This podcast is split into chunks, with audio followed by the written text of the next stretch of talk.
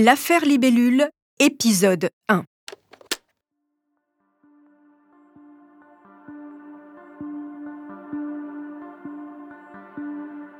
Savez-vous vous entourer des bonnes personnes? D'hommes et de femmes bienveillants, tendres, attentifs, qui vous veulent du bien. Des amis, des vrais. Regardez-les, celles et ceux à qui vous confiez vos pensées les plus intimes, ces personnes que vous faites entrer chez vous. Et à l'inverse, celles que vous avez écartées de votre vie. Avez-vous fait les bons choix? L'affaire que je vous raconte aujourd'hui est de ces histoires qui nous questionnent sur la famille qu'on se choisit. Quand Dominique Aubry, dit Libellule, est retrouvée morte sur sa péniche de luxe le 1er décembre 2005, sur les berges de Neuilly-sur-Seine, pendu, tous ses proches assurent qu'il s'agit d'un suicide. Pourtant, il y a des éléments qui ne collent pas, et le doute s'installe.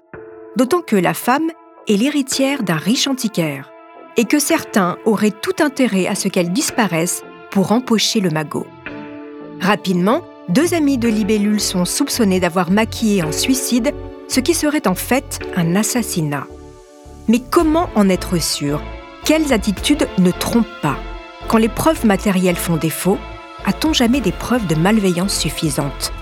L'affaire Libellule, c'est sept années d'enquête, trois juges d'instruction, des centaines de pages de procédures et deux procès. Et tous ceux à qui nous avons parlé au cours de notre travail sur ce dossier ne s'en sont toujours pas remis. Vous écoutez Homicide, je suis Caroline Nogueras.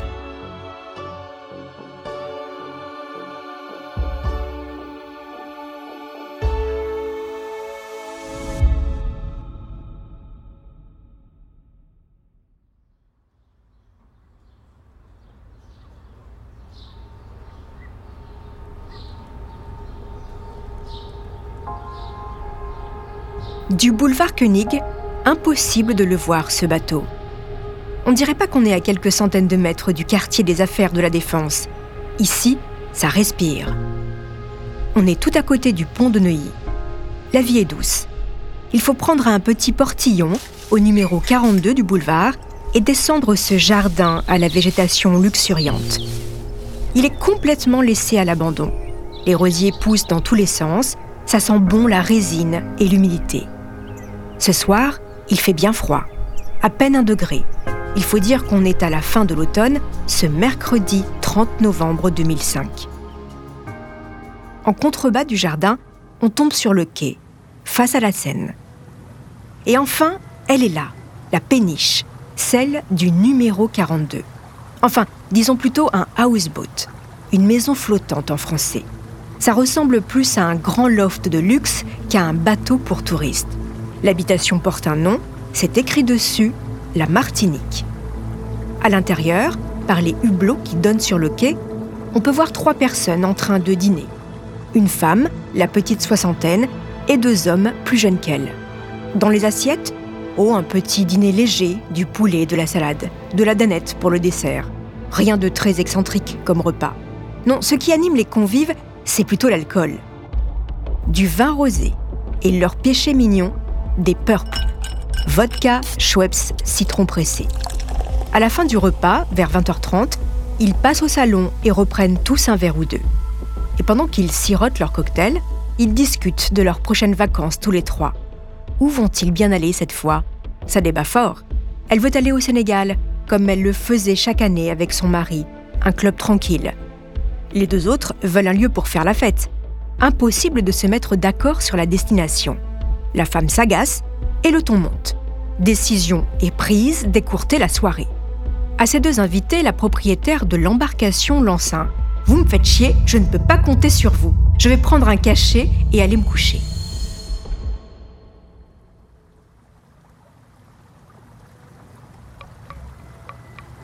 Ce midi, Franck Renard Payen a rendez-vous à la péniche pour déjeuner avec son ami Dominique. Il est 13h15 il se trouve devant le bateau, il sonne, mais rien. Il entend juste Théo, le dalmatien de Dominique, qui aboie.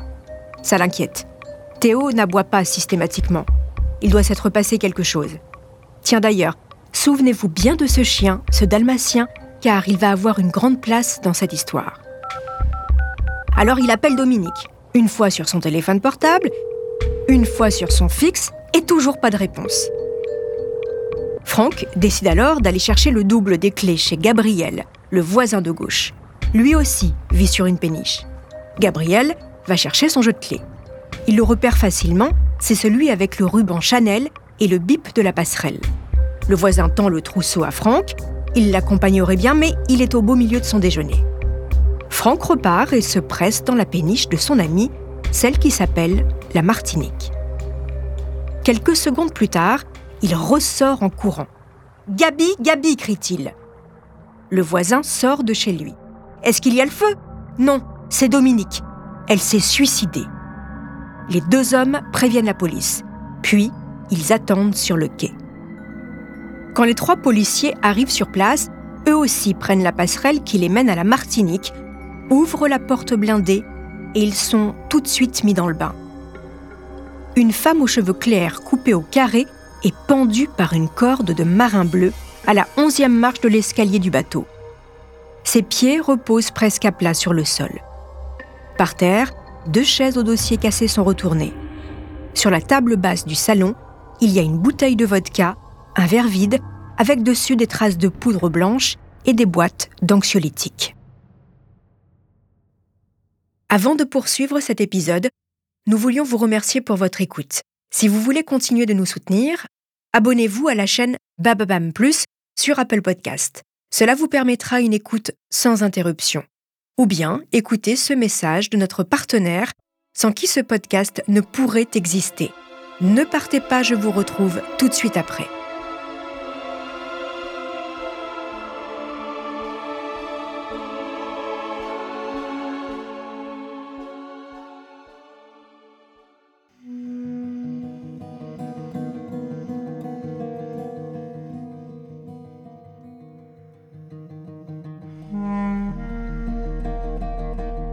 La victime s'appelle Dominique Aubry. Mais en réalité, personne ne l'appelle par son vrai prénom. Pour ses amis, c'est Libé, comme libellule. Ce surnom lui va très bien. Déjà physiquement, Dominique Aubry, c'est un poids plume, 1m60 pour 48 kg. Elle a 57 ans, mais elle ne fait pas son âge. Et puis Libellule, ça va bien à sa personnalité aussi. Elle est légère et virevoltante. Libé aime les soirées arrosées, les voyages, la vie, l'amour aussi, avec Jean, un très riche antiquaire. Elle l'a rencontré quand elle avait 16 ans, lui en avait 20, et elle l'aime comme au premier jour. Il y a donc l'insouciance, la fête, l'argent, l'amour qui durent toute la vie. Ça fait rêver, non? Enfin, ça c'était avant. Avant les vacances à l'île Maurice, en janvier dernier, il y a presque un an. Jean et Libellule viennent de passer quelques jours au soleil. Normalement, avec eux, le programme aurait dû être le triptyque plage, alcool, fiesta. Mais juste avant de partir, Jean s'est fait un tour de rein. Pas de chance. Sur place, il ne peut rien faire. C'est pénible. À quoi ça sert d'être à l'île Maurice? Puis ses vacances ratées s'achèvent, une ostéopathe aide Jean à s'installer dans l'avion qui les ramène à Paris, et Libellule s'assied à côté de lui. Mais au bout de quelques minutes de vol, il y a un problème. Jean ne se sent pas très bien. Ça se passe très vite. Main sur le cœur, souffle coupé, crise cardiaque, Jean meurt sur le coup. Dominique Aubry passera le voyage retour à côté du corps sans vie de son mari, en se demandant sûrement à quoi allait ressembler la sienne de vie désormais. Devant l'officier de police judiciaire du commissariat de Neuilly, Gabriel Voidet, le voisin, n'est pas franchement surpris. Je crois qu'elle ne s'est jamais remise de la mort de son mari. Ils ont tout fait ensemble, ils étaient fusionnels. Elle disait qu'il lui manquait. Savez-vous si Madame Aubry était sous traitement médical? Je crois, oui. Elle était même suivie par un psy depuis sa tentative du mois de juillet. Oui, car il y a bien eu un précédent, une tentative de mettre fin à ses jours. L'été dernier, la fraîche et pimpante libellule a avalé des médicaments, beaucoup de médicaments. Et là encore, c'est le fameux Franck qui l'a découverte inanimée. Franck Renard Payen. Vous vous souvenez du dîner bien arrosé de la veille? Eh bien, il était là, autour de la table. L'autre s'appelle Olivier, Olivier Eustache, mais j'y reviendrai plus tard. Bon, en même temps que Franck fasse ses découvertes tragiques, c'est normal. C'est lui le plus proche ami de Libé. du temps de son vivant, Jean disait que c'était l'enfant qu'il n'avait pas eu avec Dominique, que c'était leur fils spirituel. Ça fait longtemps que Franck Renard Payen fréquente Libellule et Jean. Ils ont un peu plus de 20 ans d'écart. Alors à l'époque, tandis que l'un sort tout juste du lycée, les deux autres mènent déjà la grande vie. À l'époque, Franck a 19 ans et vient de s'inscrire à la Sorbonne. D'abord en lettres, puis en droit, puis en histoire de l'art. Il ne sait pas bien ce qu'il veut faire de sa vie. Et il n'est pas très assidu. N'en déplaise à ses parents, son truc à Franck, c'est la nuit.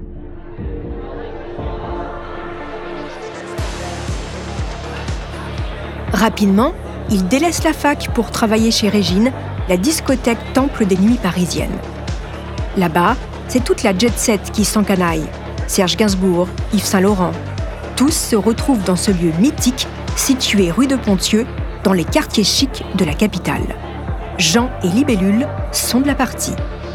C'est là, à la fin des années 80, qu'ils vont faire la connaissance de Franck Renard-Payen. Rapidement, l'antiquaire prend sous son aile ce garçon sensible et un peu paumé. Franck devient son assistant et son chauffeur. Et en échange, Jean lui apprend le goût des belles choses, le mobilier des années 30, les montres, le bleu clin. Et puis, Franck rencontre Stéphanie. Stéphanie Richard, comme les cafés Richard. C'est normal, c'est l'héritière de l'entreprise familiale. Ils se marient, mais c'est sûrement un mariage un peu différent de celui de Jean et Libellule. Car même s'il se définira au procès comme bisexuel, Franck est clairement intéressé par les hommes. Avec Stéphanie, Franck continue de fréquenter Jean et Libé. Tous les dimanches, ils déjeunent tous les quatre. C'est la tradition. Et puis, en janvier, Jean meurt et Franck se sépare de Stéphanie. Alors il se rapproche de Libellule. Cette année, elle a même proposé de l'épouser. Elle n'ignore rien de son homosexualité, mais elle ne sait pas être seule. Aujourd'hui, Franck a 36 ans et il est assis sur une chaise d'une salle d'interrogatoire du commissariat de Neuilly. Devant le brigadier qui l'interroge, il n'est pas surpris non plus. Depuis la mort de Jean, Libé était devenue dépressive. Elle s'était mise à boire de la vodka dès le matin. A-t-elle déjà exprimé la volonté de mettre fin à ses jours? Elle m'avait dit qu'elle était en train de se détruire volontairement. Ses termes étaient ⁇ Je fais de l'autodestruction ⁇ Bon, alors voilà, c'est une histoire de suicide. Une femme déprimée qui ne se remet pas de la mort de son mari. Même son psychiatre n'est pas surpris. C'est ce qu'il dit aux policiers. Surtout que ce soir-là, nous sommes le 30 novembre 2005 et c'est leur anniversaire de mariage. Ça fait 22 ans que Dominique a épousé Jean. Et pour la première fois de sa vie, elle n'est pas avec lui pour le fêter. Vouloir mettre fin à ses jours à une telle date, c'est symbolique, non? Oui, ça a tout l'air d'un suicide. Cette année, Franck a donc perdu son père spirituel, s'est séparé de sa compagne et il vient maintenant de perdre sa mère de cœur. Bon, mais alors, pourquoi le brigadier qui l'interroge au commissariat prend soin, noyé entre dix questions sur les fragilités psychologiques de Dominique Aubry, de lui demander ce qu'il sait de la succession? Venez, retournons un instant sur la péniche. Vous vous souvenez du dîner Le poulet, la salade, les trois convives attablés, Libellule, Franck et Olivier. C'est bon? Vous avez la scène en tête? Alors, levez les yeux et regardez un peu autour de vous. Vous les voyez, vous aussi, les vases, les lampes, les tableaux. Tiens, là au mur, il y a un miro. Oui, bien sûr que c'est un vrai. Chez les Aubry, il n'y a jamais rien de faux. Un peu plus loin, il y a un coq qui joue d'un instrument. C'est une peinture de Chagall. Et que dire de ces deux lithographies signées Matisse? Elles sont magnifiques. Vous aviez peut-être manqué ces détails, mais ceux qui dînent sur la table de créateurs en marqueterie de feuillage galet s'en étaient-ils aperçus?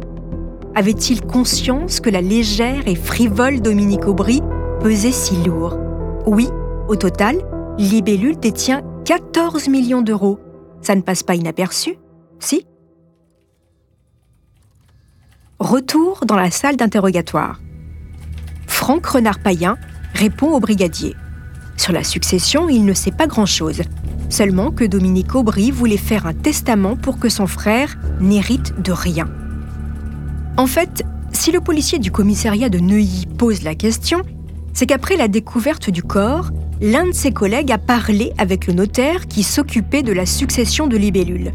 Et ce dernier a raconté la dernière rencontre qu'il a faite avec Madame Aubry. À peine deux mois plus tôt, Libellule contacte son notaire. Elle souhaite le voir pour modifier sa succession.